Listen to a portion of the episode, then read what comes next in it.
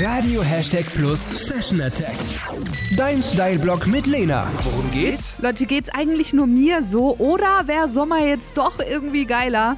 Naja, immerhin was dein Outfit angeht, kannst du Farbe in die kalte Jahreszeit bringen. Und zwar mit den richtigen Accessoires. Was ist daran so geil? Ein schlichtes Outfit peppst du mit Schals, Mützen und Stirnbändern in Knallfarben ganz einfach auf.